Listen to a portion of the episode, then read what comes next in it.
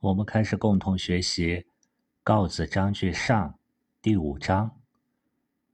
孟季子问公都子曰：“何以谓义内也？”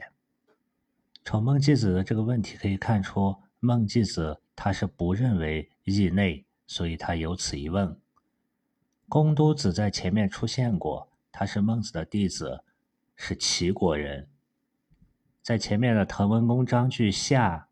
第九章，公都子曰：“外人皆称夫子好辩，敢问何也？”孟子说：“愚不得已也。”可以看出来，当时是公都子听外人说孟子好辩，他也没有过多思索深究里边的原因，而是用外人所说的话来问孟子。这里孟季子问他为什么说意是内在的呢？他回答说：“行无尽。”故谓之内也。通过后面孟季子连续发问，公都子不能对答，求助于孟子。我们可以猜测“行无尽，故谓之内也”，有可能是孟子说过的一句话。公都子呢，把它拿来回答孟季子的问题。“行无尽”的这个“行”字，古文的字体像一个十字路口，因此呢，它的本意是道路，引申为行走。行无尽，这里可以理解为表达、显示我内心的内在的尊敬。行也可以理解为行义，来践行、履行仁义的义。这些理解都是把“行”这个字当做动词性的功用，行走、履行的意思。而如果把它当做名词性的功用，道路呢？行无尽可以理解为遵循内在的尊敬，故谓之内也。所以说义内，这里我们要注意一点，孟子他没有说义的行为也在内，在公孙丑篇中他说行义不义，杀义不孤，而得天下，皆不为也。这句话里的行义不义，就是体现在外在行为中的义。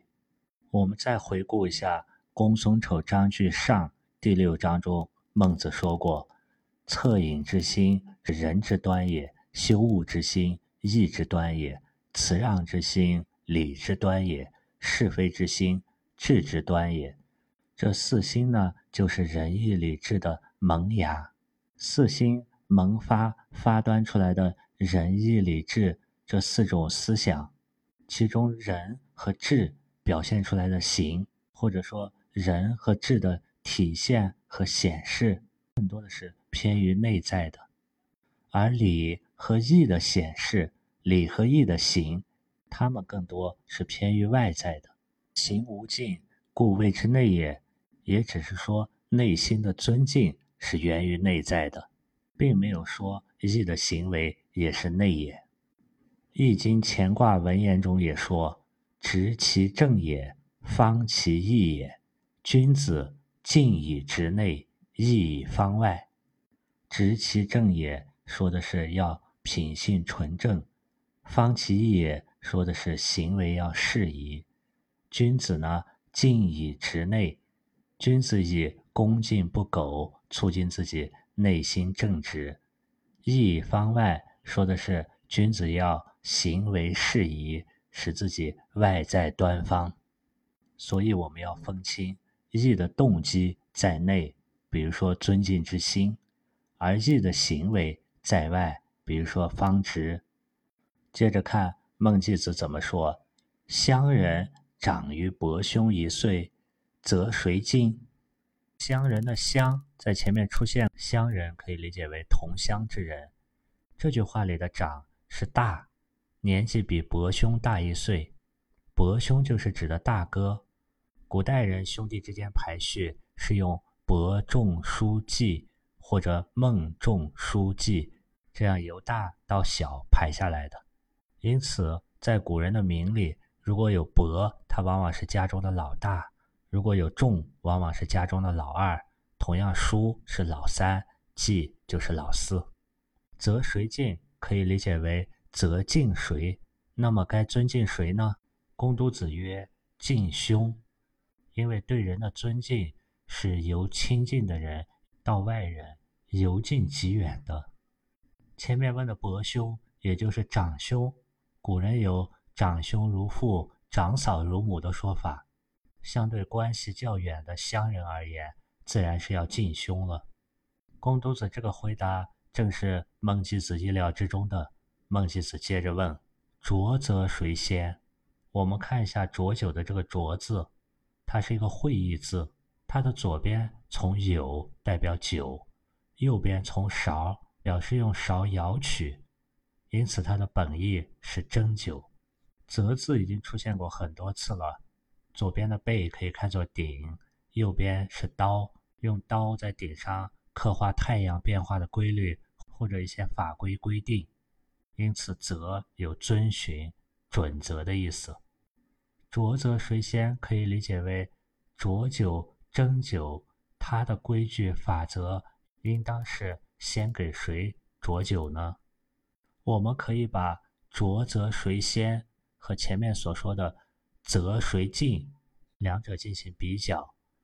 则谁进是把则和谁放在进的前面，表示孟季子问的重点。是规则规矩该怎么做，而浊则谁先是把浊放在前面，可以理解为孟季子是拷问公都子，在浊浊酒的这个过程中，则谁先？按照规则先敬谁？后面在则谁敬里可以把敬字提前变成则敬谁？这里的则谁先呢？也可以把先字提前，则先谁？合起来就是浊则先谁？从这些变化就可以看出来，古人的用字行文可以非常灵活。它不像现在的白话文，在我们开始学造句的时候，就被句子的结构需要有主谓宾、定状补这些认知把我们固化了。公都子他按照日常生活中的常理回答：先着乡人，因为乡人是处在客人的位置。按照习俗，需要礼敬客人，因此先着乡人。于是孟季子说：“所敬在此，所长在彼，果在外，非由内也。”这里“所长在彼”的“长”呢，也是代表尊重、尊敬。他的意思是你内心尊敬的是你自己的大哥，这是在你的这方面，也可以看作这是在你内在这方面，而行动上表示的。却是尊敬本乡人，尊敬乡人，而乡人呢是属于在彼的，在你之外的。这样看来，义果然是外在的，因为你真正敬的行为浊酒，是对外在的乡人，非由内也，而不是对你内心敬重的那个大哥先浊酒。也就是说，不依从你内在。公都子不能答，以告孟子。公都子回答不上来这件事，从表面上看，我们可以理解为公都子不够全变机智，所以要回去求助于老师孟子。但从另一方面来看，这一段都是孟季子问，公都子答，公都子并没有反问、责问孟季子，这就也可以看出来，公都子是一个由内而发、具有礼敬之心的人，这本身就是一种。敬在内，内在秉持着礼义的表现。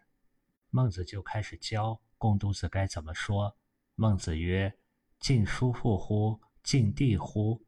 比将曰：“敬叔父。”孟子是知言善言的大师，因此孟子不但教了弟子公都子怎么问，甚至连对方孟季子怎么回答也都能预测。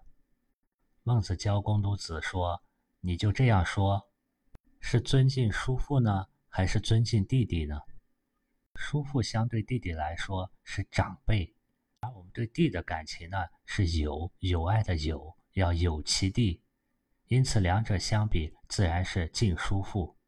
这里比江月的比就是指孟季子一方。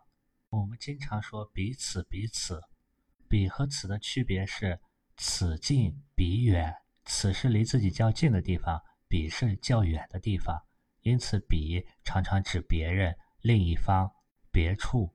从字形上来看，在此那个“此”的字形，左边指代表脚站在那里，右边的“臂”呢是个人的形状。合起来就是人站在那。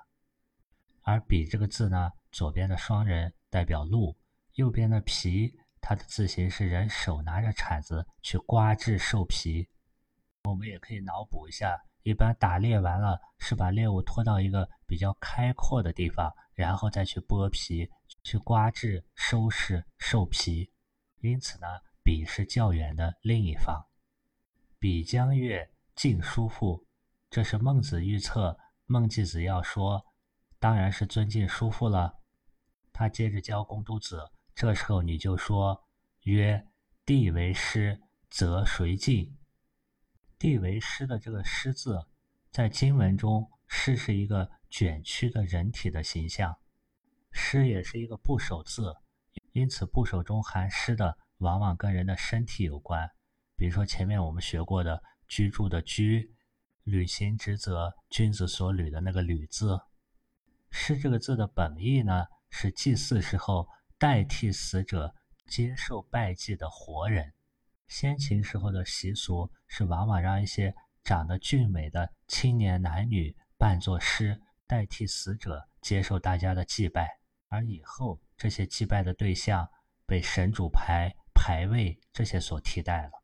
另外，我们如果在尸的里面加一个死亡的死，它是在古文中专指人的尸体。这里是说，如果弟弟作为受祭时候那个代替死人的。接受拜祭的师，应该敬谁呢？比将曰敬帝。孟子这里又预测孟季子他会说敬帝。孟子接着教公都子，这时候你就说子曰：“勿在其敬叔父也。”勿在其可以理解为反问：怎么不再说？或者是怎么不是？怎么不是什么呢？在其敬叔父也。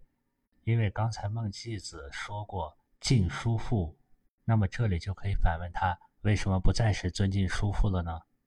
孟子第三次预测孟季子会说：“比将曰在位故也。”孟季子他会说这是因为现在弟弟在受尊敬的位子上。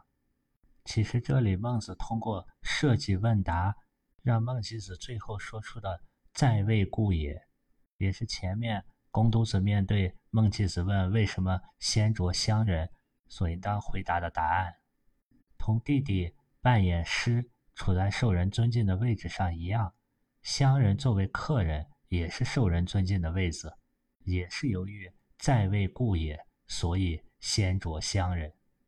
子亦曰：“在位故也。”这是当孟季子回答完“在位故也”，孟子让公都子。再说一遍，在位故也。一者是强调这个原因，二者也是对上一次不能答所做出的回答。接着进一步说明了、点明了里面的道理。雍敬在胸，思虚之敬在乡人。雍这个字我们在前面分析过，它的字形是双手持着杆子，表示在用。而用这种状态呢，又是一种随时、时时都在用的状态。比如说中庸，我们就可以理解为随时都保持着中道。同样，这个雍敬在兄，也可以理解为随时都对自己的长兄保持着尊敬。而由于在位故也的原因，对处在客人位置上的乡人，也有对乡人作为客人暂时的礼敬。四虚之的虚字，我们分析过，三撇的这个虚往往是跟时间有关的。思虚我们就可以理解为暂时的。如果把思虚和上一句中的庸理解为有一种对应关系，那么庸也可以理解为平时，思虚也可以理解为待客的暂时。这种情况在我们日常生活中也常常会遇到。比如说你跟父母在一起的时候，家里来了客人。你们会让客人先就坐，先给客人倒水，这种对客人的礼敬，并不能否认你当时就对自己的父母没有敬之心，而且无论是对客人的礼敬，还是自己对父母的恭敬之心，都是首先来源于内在，然后再表现为外在的行为。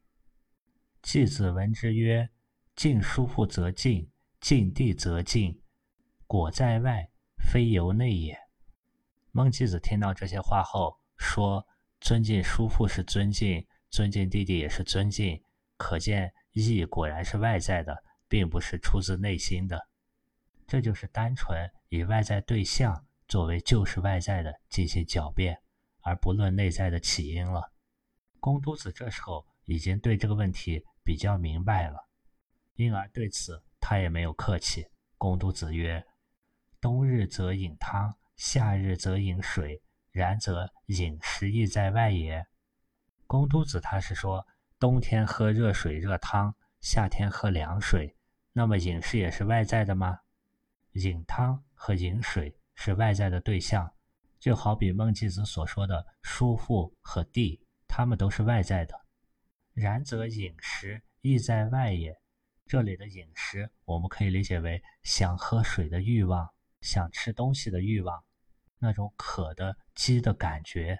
因此，饮汤饮水根本原因还是内在的食欲，或者单纯从内外来说，喝的东西、吃的那个东西是在外，但是吃喝进去就是在内，因此饮食也属于在内。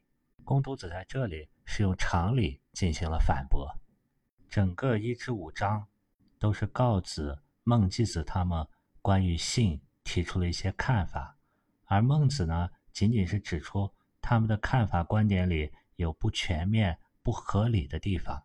在接下来的第六章中呢，孟子就会提出他对于性的观点。孟子的人性论是指人的本质特性、生命的基本倾向。我们一起来学习第六章。公都子曰：“告子曰：‘性无善，无不善也。’或曰：‘性可以为善，可以为不善。’”第六章首先是公都子列举了当时流行的关于本性的三种观点。第一种是告子所说的“性无善，无不善”。第二种观点是“性可以为善，可以为不善”。因为这里是谈性有关善的方面，我们先看一下“善”这个字。“善”是一个会意字，在经文中，“善”字上半部分是阳，下半部分是两个言语的言并列，后来省略成一个言。在隶书里呢，下面的言又演变成现在“善”的字形，用上面的阳来表意，下面的两言念作旦。表音，同时两个言字放在一起，有人人称道、争说阳的顺良美好的品性的意思。所以善的本意是良好、训善，其后又引申出友好、擅长、赞许、容易、熟悉等意思来。《说文解字》中对善的解释是善吉也，而孟子对善的定义是。可欲之谓善，欲是欲望的欲。按孟子的这个解释，善又可以理解为善良动也，是往好的方面去行动，是可欲人也，是想要做仁爱的事情。从上述分析，我们就可以看出，善主要体现在人与人之间的关系当中。第一种告子的观点：性无善，无不善。这是与告子前面所说的“食色性也”相吻合的。告子认为，人的先天本性中具有的是生之谓性，那些动物性方面的食和色，人的本性里是无分善与不善的。第二种观点，性可以为善，可以为不善，倾向于善或者不善可以被塑造。他与告子的第一种观点也有类似之处。我们也可以把性无善无不善看作是先天的本体，而性可以为善，可以为不善，看作是后天的功用。为了证明这个观点，接着举例子：是故文武兴，则民好善；忧虑兴，则民好暴。文武指的是周文王和周武王。我们看“兴”这个字的繁体字，它的字形是下面两个手，上面两个手。共同来托举着一个东西，本意是举起，这里可以理解为兴起。当周文王和周武王他们兴起的时候，民也就是老百姓喜欢从善；而周幽王、周厉王他们兴起的时候，百姓就喜欢从暴。接着说第三种观点，或曰有性善，有性不善。也有的人说，有的人本性就善，有的人本性就不善。这种观点是倾向于生下来命中注定这个人就善或者不善，这种性善或者性不善是被决定了的。历史上，董仲舒、王充、韩愈等等都发表过类似的观点，把人的命分为上品、中品、下品。上品的是属于性善的，下品属于性不善。这一派观点也举出了自己的例证。是故以尧为君而有相，以瞽叟为父而有舜，以纣为兄之子，妾以为君而有微子启、王子比干。这里举的例子是，就算尧那样的明君，他下面也有像这样不善的臣民。像我们前面在讲舜的故事中说过，瞽叟这样的恶人父亲，却又有舜这样的圣人儿子；有商纣王这样暴虐的侄子，并且纣成为商朝的君王，却有微子启、王子比干这样的仁慈的人、善人做他的叔父和大臣。第三种观点列举了这些在同一时空下。甚至在同一个家庭具有共同血缘的亲人之间，也有性善的，有性不善的。这种先天命里注定的，甚至连圣人都无法改变。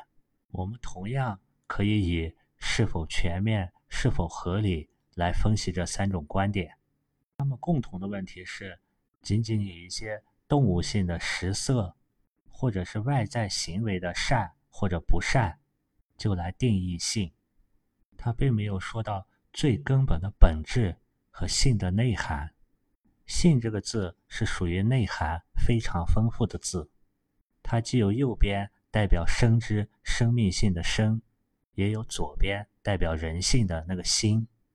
对这种内涵很丰富的字，我们不好定义，而它体现出的功用又非常多，我们只能去总结它功用的特点。因此。在《说文解字》中，许慎解释性就是人之阳气，性善者也。可以把性理解成它是一种动态的，体现人的生命力那种阳气的。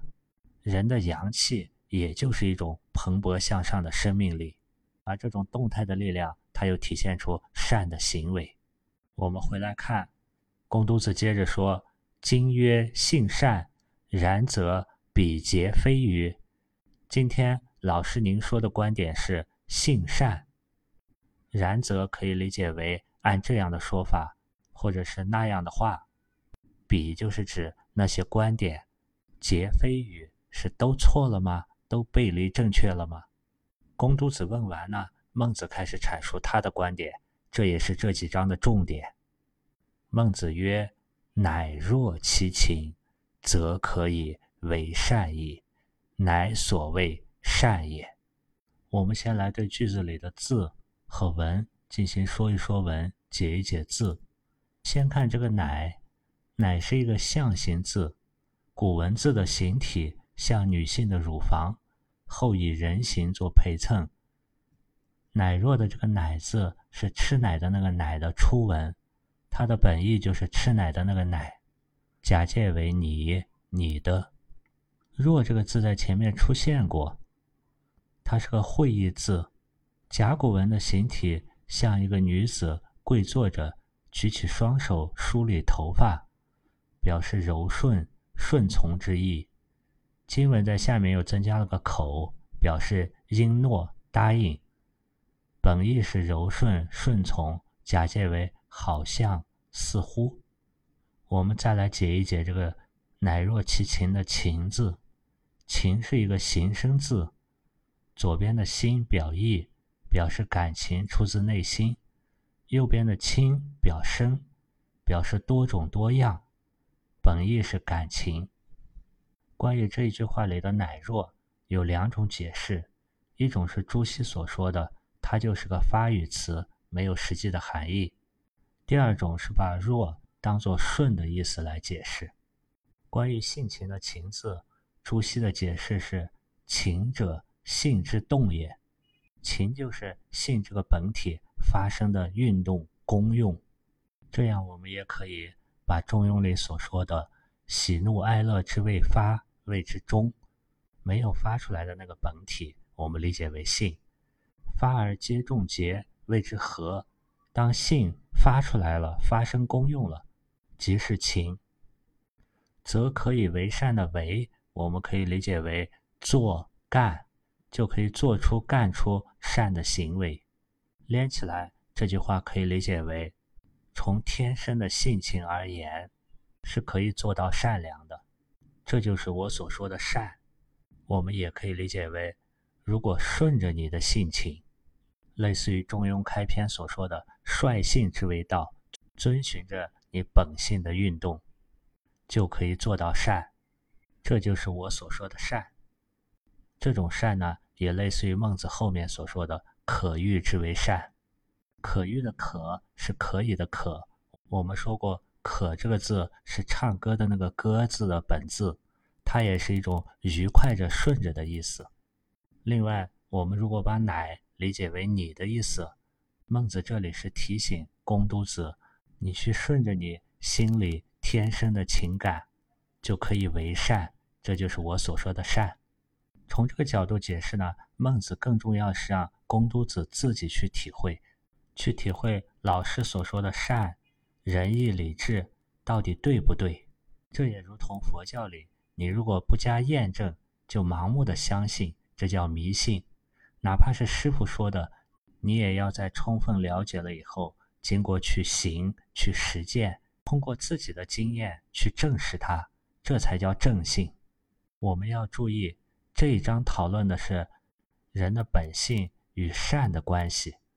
孟子这里所说的“乃若其情”，是一种动态的顺着人的本性的发动的情，产生的也是一种动态的向善。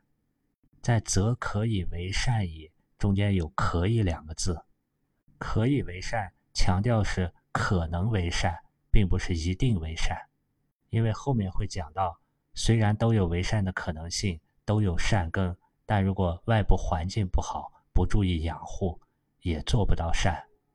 另外，可以为善，也强调要符合客观条件。为善应该是一种能够做到的，就如同前面列举过，为长者折枝，为年龄长的人折一根树枝当拐杖，这是可以做到的，而不是强求人们做那些做不到的事情，比如说下泰山以超北海。夹着山去越过海，这就避免了把为善作为一种道德绑架。善的行为应该是一个人在他能力范围内能做到的，就如同你不能要求一个不会游泳的人看到人溺水也跳下河去救人。同样，不善也是一种选择，你可以选择不作恶，但是你去作恶了，这种作恶呢，如果严重就要负责任。如果像前面所说的第三种观点，有性善，有性不善，人生下来性有的就是善的，有的生下来就是不善的。如果这种不善是本有的、天生的，可能也就比较难让不善的人为其不善的行为负责。所以孟子也说：“若夫为不善，非才之罪也。”这里的这个才指的是本性、天生的资质。这句话可以理解为：至于有不善的人，那不是天生资质的原因。也就是说，你不能把不善怪罪到我天生下来就性不善。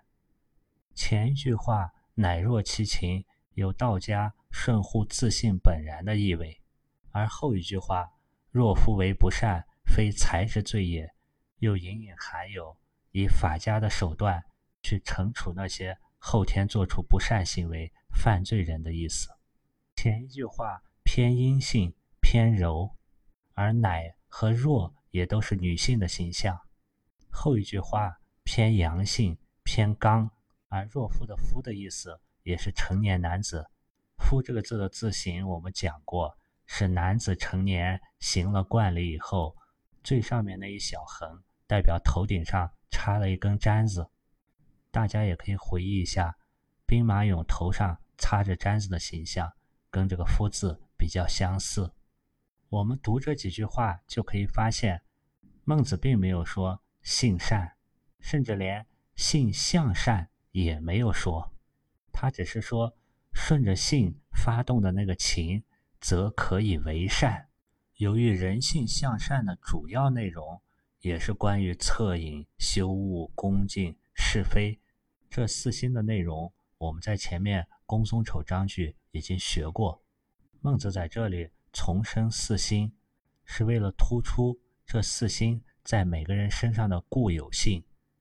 他说：“恻隐之心，人皆有之。”修恶之心，人皆有之；恭敬之心，人皆有之；是非之心，人皆有之。关于四心比较详细的内容，我们在前面《公孙丑章句上》的第六章中已经学习过，大家可以再回顾，温故而知新一下。关于这里面恻隐之心的“知”字，我们也学过，“知”字的经文字体上面是从指。代表脚，下面从一代表起点，合起来表示离此前往，到何处往何处的意思。从这个角度，我们分析“恻隐之心”这句话，就是恻隐这两种情感，恻代表伤之切，隐代表病之深，这两种情感到了心里，他们是从哪里到了心里呢？心的种种功用。在上一层的源头是性，性这个字右边是身，左边是心。从这个角度，也可以把性理解为是可以生心的那个底层代码。这种恻和隐的情感来到了心里，或者说人的本性通过心生发出了这种情感。同样，修己不善的修和憎人不善的恶，这种修恶之心，人皆有之。关于礼呢，在公孙丑章句说的是辞让之心，辞是节使去己，让是推移与人。可能考虑到辞和让都有一些偏外，这里换成了偏内在的恭和敬。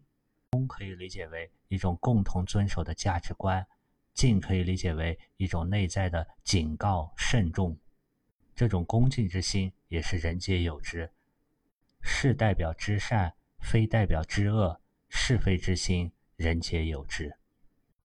关于孟子的这几句话，我们要认真的去看，不要把它当偏见，也不要把它当断见。孔子的孙子，也就是曾子的学生子思，在《中庸》起首几句便说：“天命之为性，率性之为道，修道之为教。”这段话里，“率性之为道”。可以说是这里孟子思想的导端，引导的导，开端的端。针对告子的“生之谓性，食色性也”，那种只从人的动物性、从人的血气身体上看性，孟子这里特地补充了“乃若其情，则可以为善”。可以这两个字，我们在前面也拆解过。可可以理解为一种发自内心的愉悦，而可以的以呢，可以理解为凭借；为可以理解为做干。这种情形就是发自内心的，凭借着乃若其情这种方式去做善事，干出善的行为。公都子所说的第二种观点，性可以为善，可以为不善，我们可以把它看成一个人的性。可以兼具为善为不善，因此呢，同样是人民，在周文王、周武王的带领下就好善，这体现了在有好的君王领导下，群众就往善的方面走。而当君王换成了周幽王、周厉王呢，天下这些百姓又被领着往不善的地方去为不善，体现出好报。第二种看法体现了同一个人。可以为善，可以为不善的两面性，对此孟子并没有否定，孟子只是强调了四心人皆有之。而第三种看法强调是人和人的差异，有的人有性善，有的人有性不善。对照第三种说法，孟子这里说“四心人皆有之”，实际上是指出，在有性不善这类人中，也都存在恻隐、羞恶、恭敬、是非这人皆有之的四心。有性不善的这类人，并不是百分之百的不善。在第三种说法中，列举了有性不善的三个例子，分别是象、瞽叟和纣。但是我们在前面的学习文章章句里也描写了象也会体现出扭捏的神情，离楼章句中也有瞽叟也有止欲的时候，而历史上也记录商纣王刚坐上国君的时候，也表现出好的一面，这都说明。有性不善这类人，也不是没有一点点善，而他们这类人所表现出的种种不善，并不妨碍周围人的向善。比如说，他们身边的尧、舜、比干都是向善之人。好，我们回来看孟子接着说：“恻隐之心，仁也；羞恶之心，义也；恭敬之心，礼也；是非之心，智也。”在前文《公孙丑章句上》的第六章，孟子是说：“恻隐之心，仁之端也；羞恶之心，义之端也；辞让之心，礼之端也；是非之心，智之端也。”在那里，他强调四心是仁义礼智的发端，也可以理解为萌芽。我们知道，就算一个植物的萌芽种子，它也是这个植物的一部分。针对前面告子提出的。人内意外的观点，孟子在这里是说，恻隐之心、羞恶之心这四心，本质上也是属于仁义礼智。接着他说：“非由外铄我也，我固有之也，弗思而已。”这里我们先来分析一下“非由外铄”的这个“铄”字，繁体字的“铄”是由左边的金字旁。和右边的乐构成的，而快乐的乐，音乐的乐，它也可以念作落。念作落的时候，它是通落下来的那个落，骆驼的骆。因此，硕这个字，它是个会意加形声。右边的乐，既表意也表声。左边的金字旁呢，表示融化金属。右边的落呢，表示将金属融合成一体，因此它的本意是融化金属。融化金属是这个字的一种动词性功用。硕这个字还有形容词的功用，意思是明亮、光明。我们如果用硕的这个动词性功用去理解，它是融化的意思。假如我们把金银铜铁锡融化到一起。那么金当中就包含有铜、铁、锡。如果把我们原有的本性比喻成金色，这里非由外说我也，可以理解成我们本性中的仁义礼智，并不是由外部融进来的，而是我自己本来就有的，只不过没有思考觉察它罢了。因为“思”这个字，我们前面也分析过。上面的田最早的字形是代表大脑，大脑表示思维；下面的心表示觉察、感受。如果我们把“硕”当做形容词的功用，这句话可以理解为仁义礼智也不是由外面照亮进来的，而是要生发、点亮出我们内在本有的那个心灯。心灯点亮后，才能打破黑暗和愚痴。为什么很多人点不亮呢？孟子这里也说了，是因为弗思而已。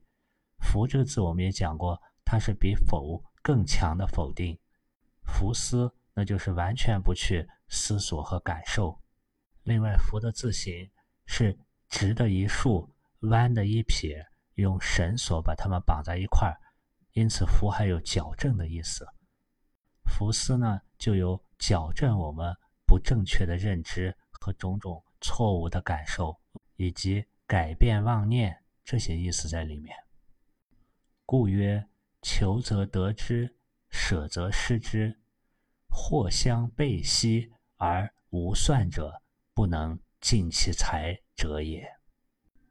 追求就得到它，放弃就失去它，和《论语》孔子所说的“人远乎哉，我欲人，斯人至矣”是一个道理。如果按本体和功用来看性，这里的求则得之，舍则失之，以及前面的四心，乃若其情的为善。或者说为不善，都是性这个本体的功用。在列举礼的功用时，孟子可能也考虑到公孙丑章句所说的辞让之心。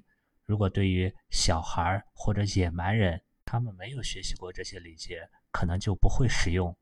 于是这里变更为更加通用的恭敬之心，这样才方便说人皆有之。而这种本体发挥功用。产生的差异是巨大的，或相倍息而无算者，倍是指一倍，息是指五倍，无算指无数倍。这些原因都在于不能充分发挥个人先天的资质。这里的才呢，我们可以理解为才智或人的本性，也可以是相对前面求则得之，舍则失之那个用的本体。诗云：“天生真明，有物有则，民之秉仪，好事易得。”这是引用《诗经·大雅·真名》中的句子。真名的“真”代表众多，天生下来众多的人民、万民、万物都有其法则。老百姓们能秉持常道，爱好美德。这里面。丙仪的丙的字形是中间的手握着禾苗，丙仪呢，我们也可以理解为老百姓能够直善，直是执行的直，相对应好事易得，我们就可以理解为老百姓向善，喜爱善。孔子曰：“唯此师者，其知道乎？”这里的道，我们可以理解为事物的根本规律、大道、法则。《论语》中并没有记载孔子的这句话，有可能是孟子从孔子的七十子、其他的那些孔子弟子记录中读到的。孔子是称赞创作这首诗的人懂得事物的法则，故有物必有则，民之秉仪也。故好事易得。这里“好事易得”的“易”字，它的篆文是从一从次。从心这三部分合起来会译为专一不二、悠久美好。因此，义的本意是美好。好是易得的好，我们可以理解为动词性的功用，喜好、追求。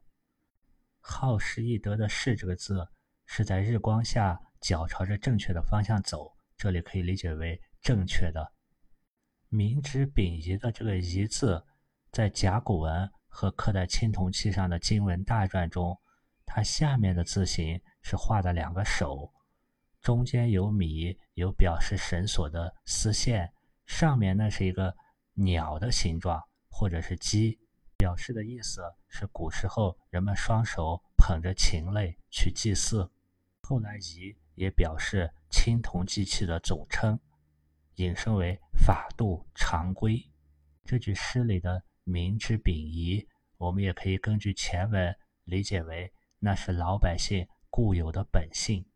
而好事宜得这句话指出，人所固有的本性具有向善的功用。怎么能做到诗里所说的民之秉仪，好事易得呢？就需要像前面所说的，求则得之，舍则失之。求则的则这个字，我们多次解释过。这里可以理解为法则，而“求”这个字的字形是把毛皮衣服的毛显露出来。舍则失之的这个房舍的舍字呢，我们前面也分析过。舍字最上面的人像房顶，中间的干像梁和柱，下面的口代表房间的出入口。如果按照字形去理解，我们还可以把“求则得之”的“求”理解为寻求、显露出。则理解为事物的法则本性，进而把求则理解为存真求成，这样才能得之。如果像房舍一样把真诚遮蔽起来、隐藏起来，就会失之。和动物相比，人类有可能不真诚，而不真诚最后很可能导致我们失去固有的那个四心：仁义礼智。第六章中两个关键的概念是情与性。最后，我们再对照一下东汉的许慎在他的《说文解字》中对于情和性的解释。他说：“情是人之阴气有欲者，欲是欲望的欲；而性呢，是人之阳气性善者。”这种说法跟前面所说的“情乃性之动，性是本体，情是功用”并不矛盾。性。作为人之阳气，生发出了种种情的功用与现象，而情呢是带有欲望的。这种性与情的关系，也类似于《周易》中的阳爻和阴爻的关系。对于许慎所说的“性是人之阳气，性善者”，关于性善者，我们在以前的学习中说过，可以用《周易》系辞里的“继之者善也”。成之者性也，去帮助我们理解“继之者善也”这句话，可以理解为继续着依着事物的法则就是善。因为事物的总法则如果是不善，那么天地间的事物就会减少，生命就会消失。而我们人需要在“继之者善也”的基础上，“成之者性也”，来成就我们完美的人性。当然，这些理解不是标准答案，也不是唯一的理解，还是希望诸位能从原文中读出你自己的理解。在第六章最后，孔子说的这句话“唯此师者，其之道乎？”提出一个重要的概念，就是道。